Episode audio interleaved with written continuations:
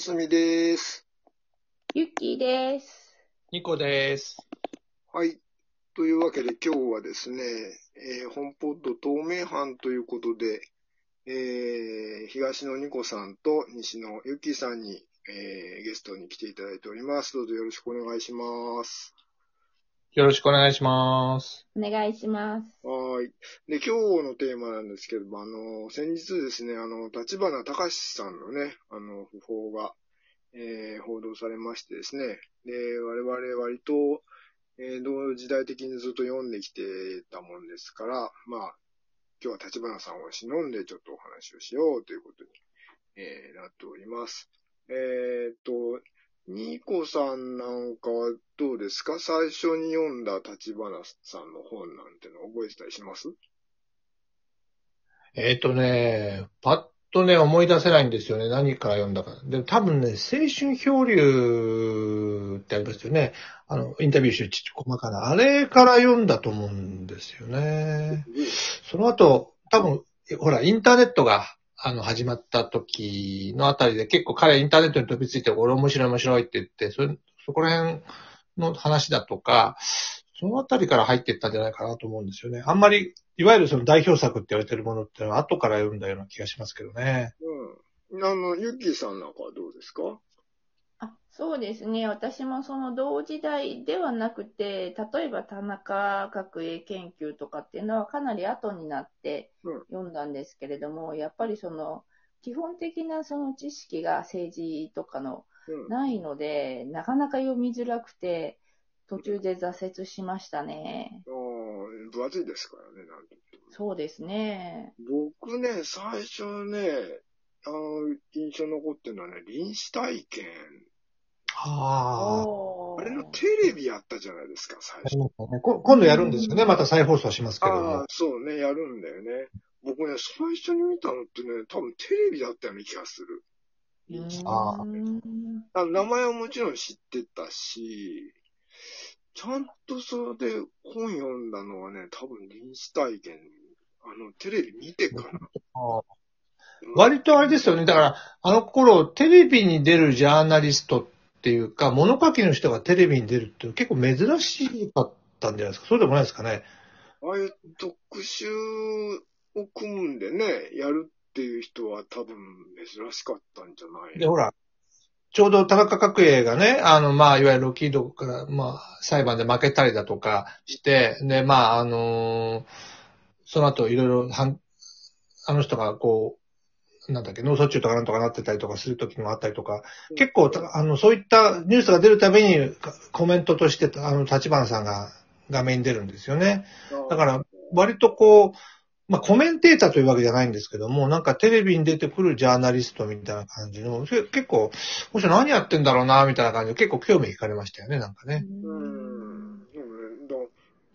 はね、最初に見たのがその臨死体験だったんでね、だから立花さんってな、何を専門にしてる人なんだろうっていうのがすごく、最初はよくわからんかった印象があるんだよな。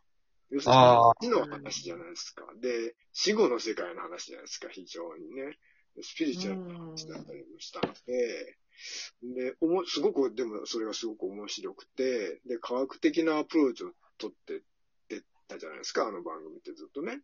その、臨死体験っていうものに対して、えーし体験者の取材だけじゃなくて、なんか、的にね、どうだったかみたいなのも調べたりとかするアプローチがすごく斬新だったの。僕たちはオカルトブームの世代なもんだからさ、幽霊とか割とそういうのも信じ込んでる世代で、で、前世の記憶だとうんかそういうのも信じてたぐらいな世代なんだけど、そういうのになんか科学っていうのを持ってきたっていうところがすごく興味惹かれてみたんだよね、俺。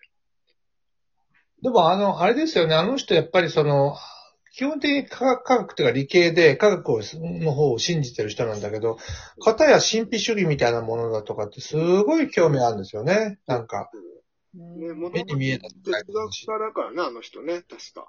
そう、まあ、もともとって哲学家なんだけど、でも、あの、本当は本人は理系に行きたかったんだけど、その理系に行くときに君は色弱だからダメだっていうふうなことを言われて、ああ。で、文系に行っちゃいたぐらいの人なんで、うんまあ、理系の人なんですね。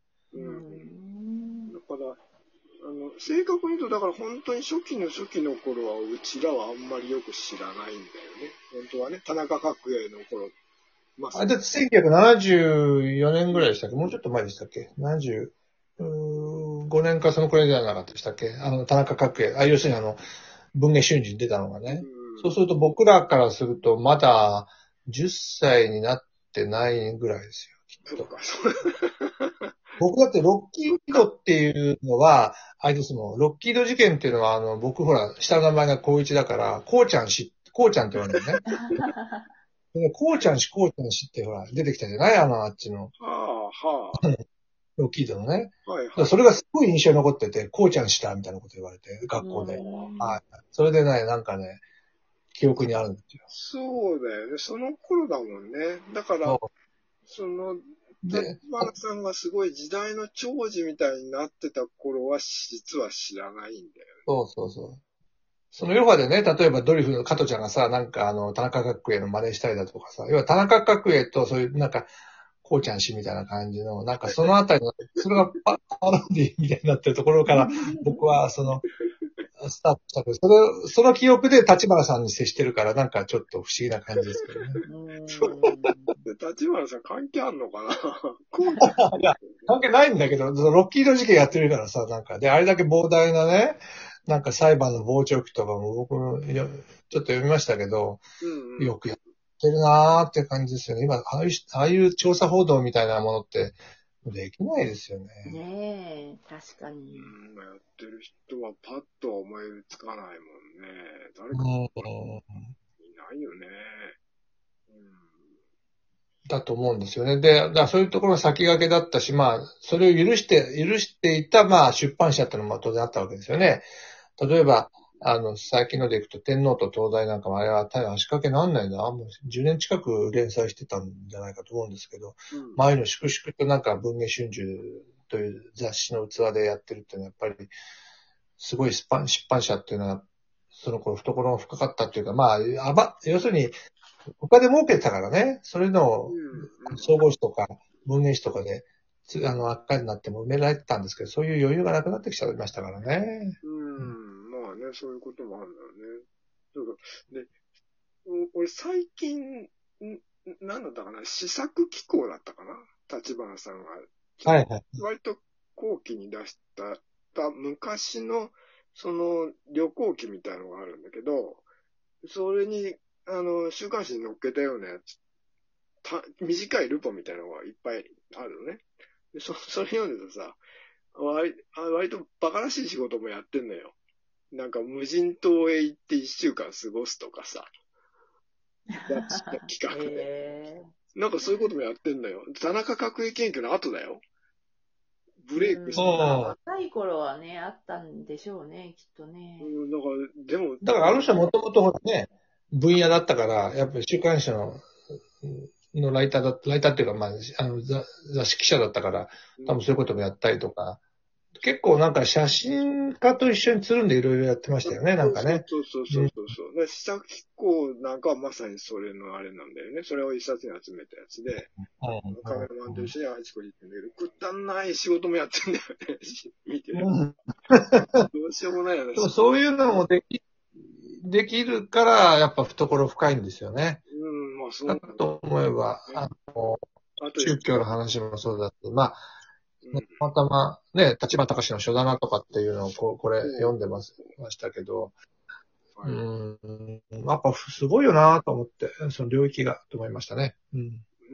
うんだから、で、でも、なんか単純にやっぱり知りたいことを知りたいからやってるっていうところがすごくシンプルだったじゃないですか。この人。ああ、そうでしょうね。うん自分の興味の赴くままに、こう、調べて書くっていうね、うんアウトプットしていく。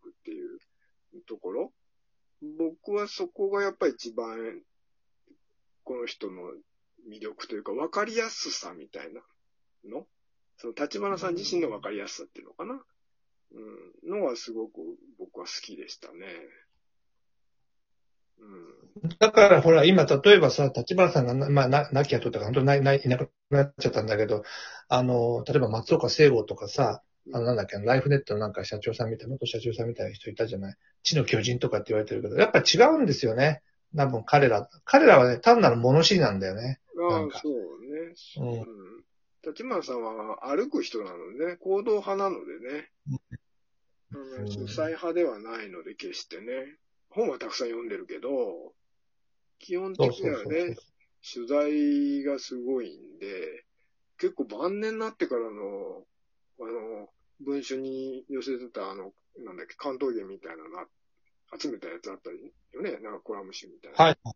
あれ見てもさ、本当に短い文章なのに、わざわざ取材行ったりとかして書いたりしてんだよね。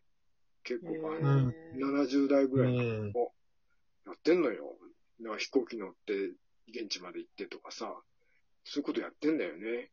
だから、そのバイタリティは相当なもんだったなっていうのはね、もう今そんなことできる人いないんじゃないかなって気がするね。